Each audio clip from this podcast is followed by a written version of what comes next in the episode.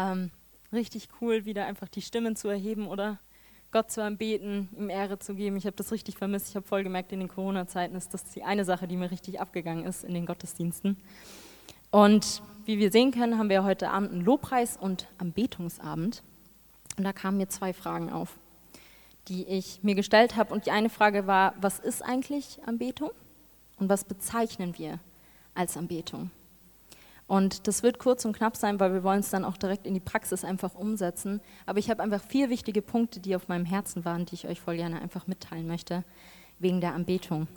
Und ich habe erstmal angefangen, Anbetung anzuschauen, zu googeln. Was bedeutet Anbetung? Was sagt Wikipedia darüber? Und Anbetung ist eine Bewunderung, eine Vergötterung, eine Verehrung eines Gottes. Ist auch sehr oft mit Gesten einfach verbunden, wie wir das alle vielleicht auch kennen.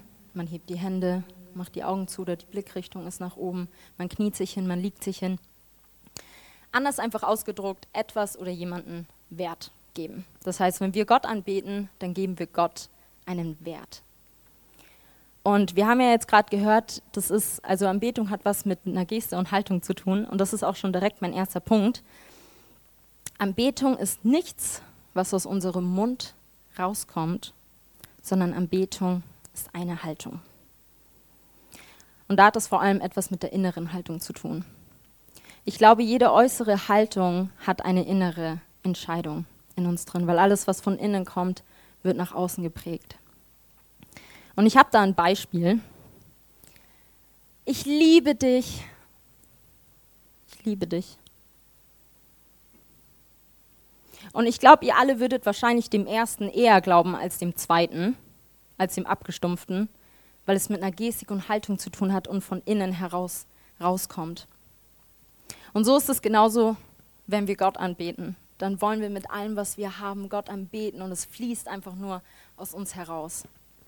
Wir wollen die Hände heben, wir wollen Gott zujubeln, vielleicht auch in den stillen Momenten die Augen einfach zumachen. Und in der Bibel steht ganz klar, Gott will die Ehrlichkeit. Er will dein Herz. Er will nicht einfach nur die Dinge, die du sagst, wie zum Beispiel, ich liebe dich, aber eigentlich meinen wir das vielleicht gar nicht, sondern er will dieses Ich liebe dich. Und es muss nicht immer gleich aussehen nach außen hin, aber von innen heraus. Er will die Ehrlichkeit deines Herzens.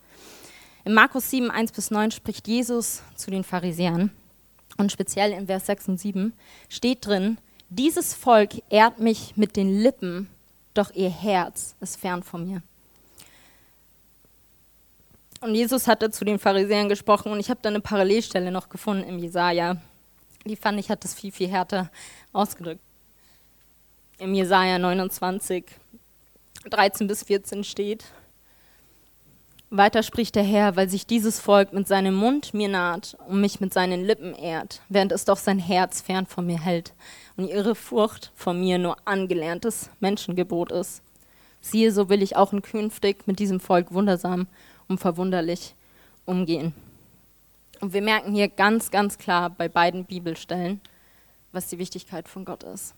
Ist die Ehrlichkeit, ist dein Herz. Es sind nicht nur Worte, die wir von uns geben, sondern unsere Herzenseinstellung. Unser Gott ist nicht daran interessiert, wenn wir die Hände heben oder uns niederknien, wenn wir es nicht meinen, unser Gott ist nicht daran interessiert, was aus unserem Mund rauskommt, über unsere Lippen raussprudelt, wenn wir das nicht ernst meinen.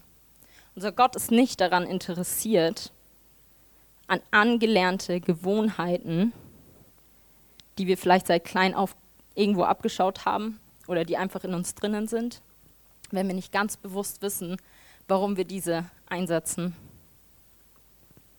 Und ich finde es echt krass, was einfach am Ende steht, so dieses, ihre Furcht von mir nur angelerntes Menschengebot ist. Und ich weiß nicht, ob du vielleicht hier drinnen sitzt und dir denkst, wow, das ist schon ein bisschen harte Worte und eigentlich bin ich hierher gekommen zur Ermutigung. Aber ich will euch einfach aufzeigen, wie Gott tickt und was Gott wichtig ist. Und ich finde, es sind sehr harte und sehr deutliche Worte, aber um ehrlich zu sein, bin ich sehr dankbar, dass das in der Bibel drin steht. Weil es zeigt mir, dass Gott nicht an meiner Religiosität aus ist, sondern in der Beziehung. Er interessiert sich für mich. Ihn interessiert es nicht, ob wir jetzt die Hände heben oder nicht. das sprudelt aus uns dann heraus und wir dürfen uns frei fühlen. Aber es geht darum, dass er diese Beziehung mit uns haben möchte und nicht die Religiosität. Und das finde ich ist sehr, sehr deutlich in diesen zwei Bibelstellen sichtbar. Gott ist ein Gott der Beziehung.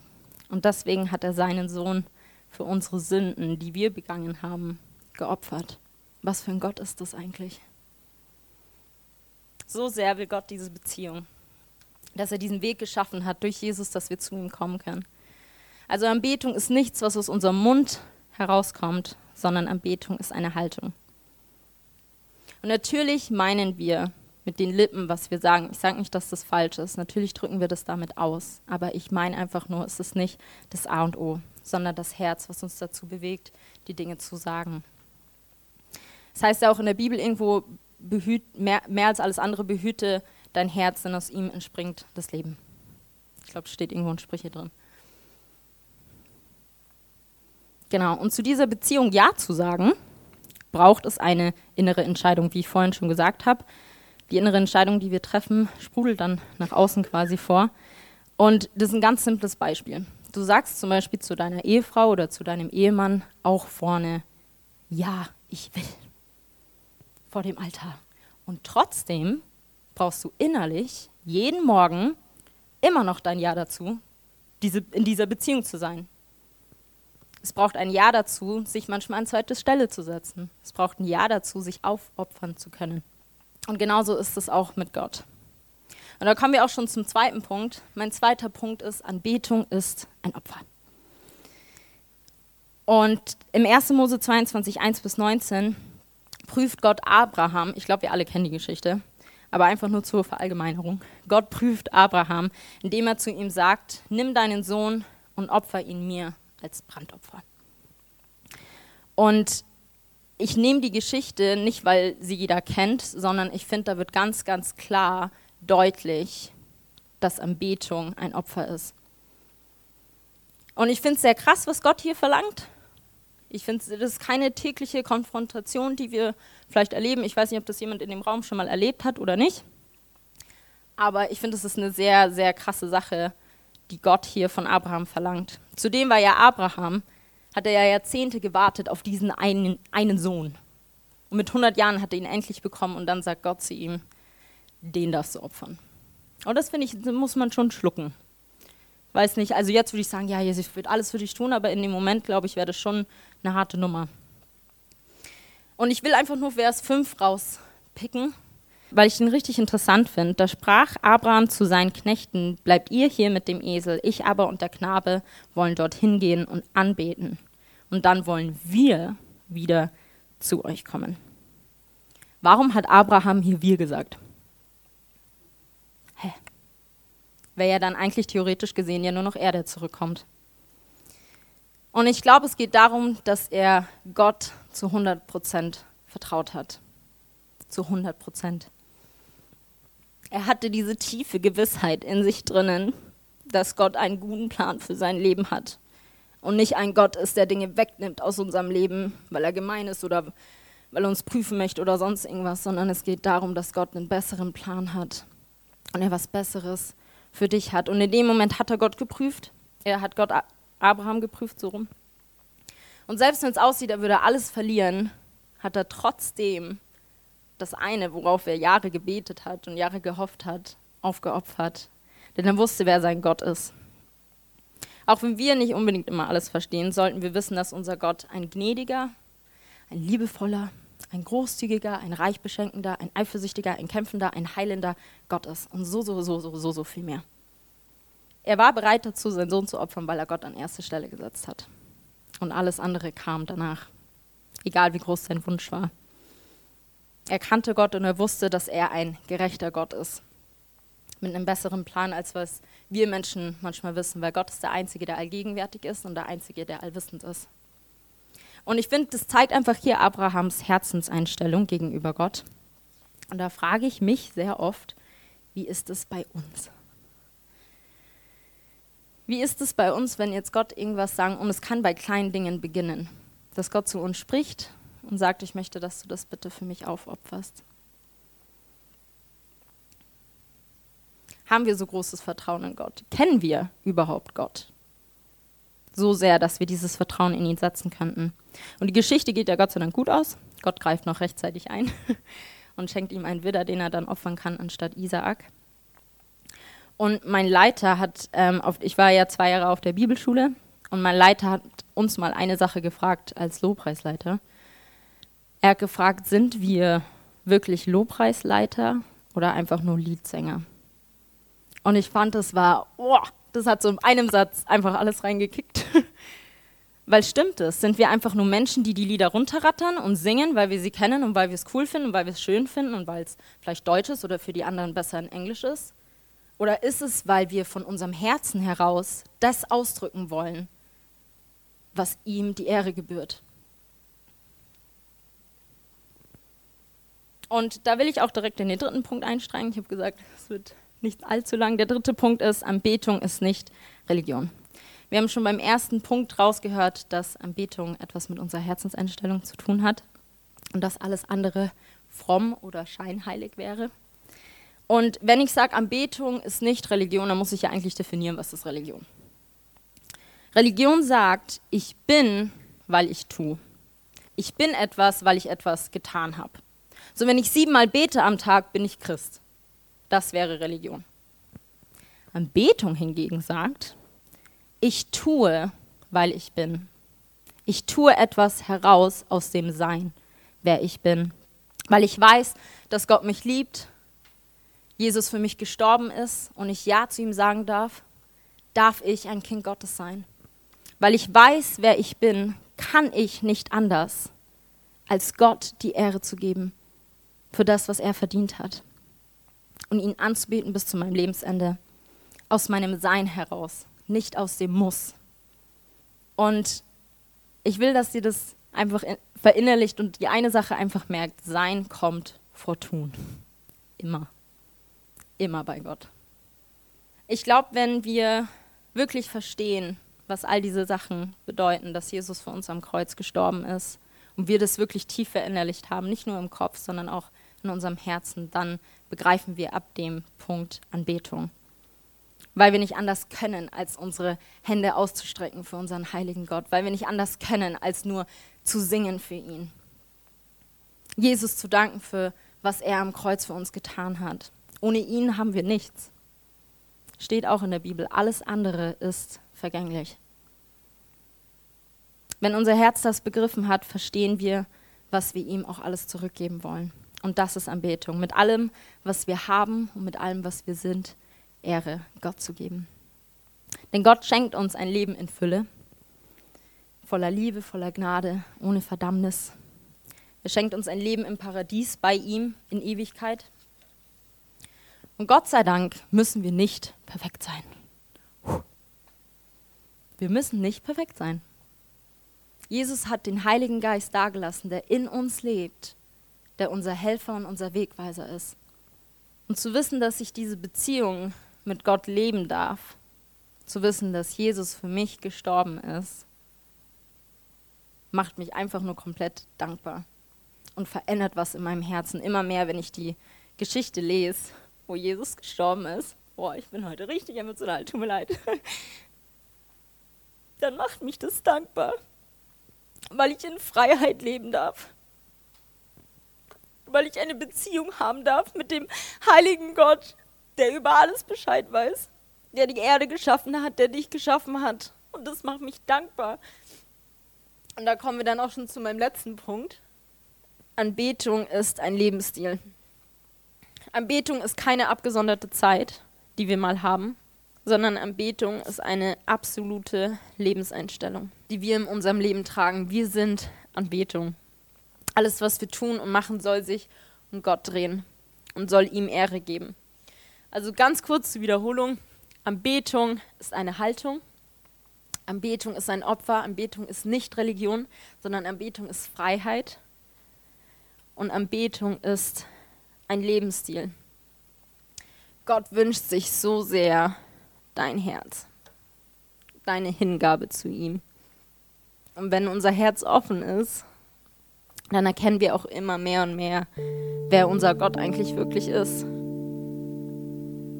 Und ich finde, Anbetung hat sehr, sehr viel mit Freiheit zu tun. Wir dürfen uns komplett frei fühlen vor Gott. Und es geht nicht darum, dass wir hier vorne stehen und dann haben wir eine tolle Worship-Zeit und in zwei Stunden darf ich nach Hause gehen und gehe schlafen. Das war eine coole Zeit und die Atmosphäre hat irgendwie gepasst oder so. Sondern Anbetung ist ein Lebensstil. Alles, was ich tue, selbst beim Brötchen schmieren, kannst du Gott die Ehre geben. Bei allem dürfen wir ihm die Ehre geben und wir dürfen in dieser Freiheit leben. Und ich will auch gar nicht viel mehr zu diesen Punkten sagen. Ich hab, wollte einfach das Wichtigste kurz und knapp innehalten, dass wir was Kleines einfach mitnehmen können für uns und uns vielleicht selbst einfach reflektieren. Boah, vielleicht habe ich Anbetung noch nie so gesehen. Vielleicht ist Anbetung wirklich nicht einfach nur die Lobpreiszeit. Vielleicht ist Anbetung wirklich ein Lebensstil und das sind Fragen, die könnt ihr mit nach Hause nehmen oder die könnt ihr auch hier für euch beantworten und mit Gott beantworten. Aber ich will euch einfach ermutigen dazu, schämt euch nicht. Wir haben gehört, sein Komfort tun, egal was du getan hast, egal wie du manchmal denkst, egal was du vielleicht noch für Floskeln hast oder Charaktereigenschaften. Gott nimmt dich so, wie du bist und er liebt dich. Und alles, was er sich wünscht, ist eigentlich dein Herz. Und wir dürfen so dankbar sein, in dieser Beziehung zu leben. Und ich möchte, dass wir einfach ganz kurz alle hier drin die Augen schließen. Ich will einfach kurz beten und ich will, dass wir das uns einfach kurz vor Augen halten, einfach kurz runterkommen und euch ermutigen. Jesus, ich will dir danken für alles, was du getan hast. Gott, ich bitte dich, dass wir mehr und mehr Verständnis darüber bekommen, für wer du eigentlich bist. Dass wir mehr und mehr Verständnis darüber bekommen, was wirkliche Anbetung bedeutet. Jesus, ich bete, dass du unsere Herzen bereinigst. Ich bete, dass all das, was uns in unserem Herzen belastet, dass wir das loslassen können, dass Freiheit reinkommt, Jesus. Ich bete, dass du, Jesus, hier einfach in diesem Raum unsere Herzen und unsere Ohren öffnest für das, was du vorbereitet hast heute Abend. Und ich bete, dass keine Verdammnis hier ist. Ich bete, dass Freiheit hier ist. Ich bete, dass die Herzen, die sich wie ein Gefängnis manchmal anfühlen oder sich selbst, wie als wäre man eingesperrt, dass Freiheit reinkommt, dass die Ketten zerspringen gesprengt werden und zerbrochen werden. Jesus, ich danke dir, dass wir mehr und mehr so sein werden dürfen wie du. Jesus, wir wollen diese Ehrfurcht vor dir spüren. Wir wollen diese gesunde Ehrfurcht vor dir spüren. Wir wollen keine Angst vor dir haben, aber wir wollen dich wertschätzen für wer du bist. Du bist ein heiliger Gott. Und du willst Beziehung mit uns leben. Und Jesus, ich danke dir, dass wir diese Dankbarkeit einfach spüren dürfen in uns.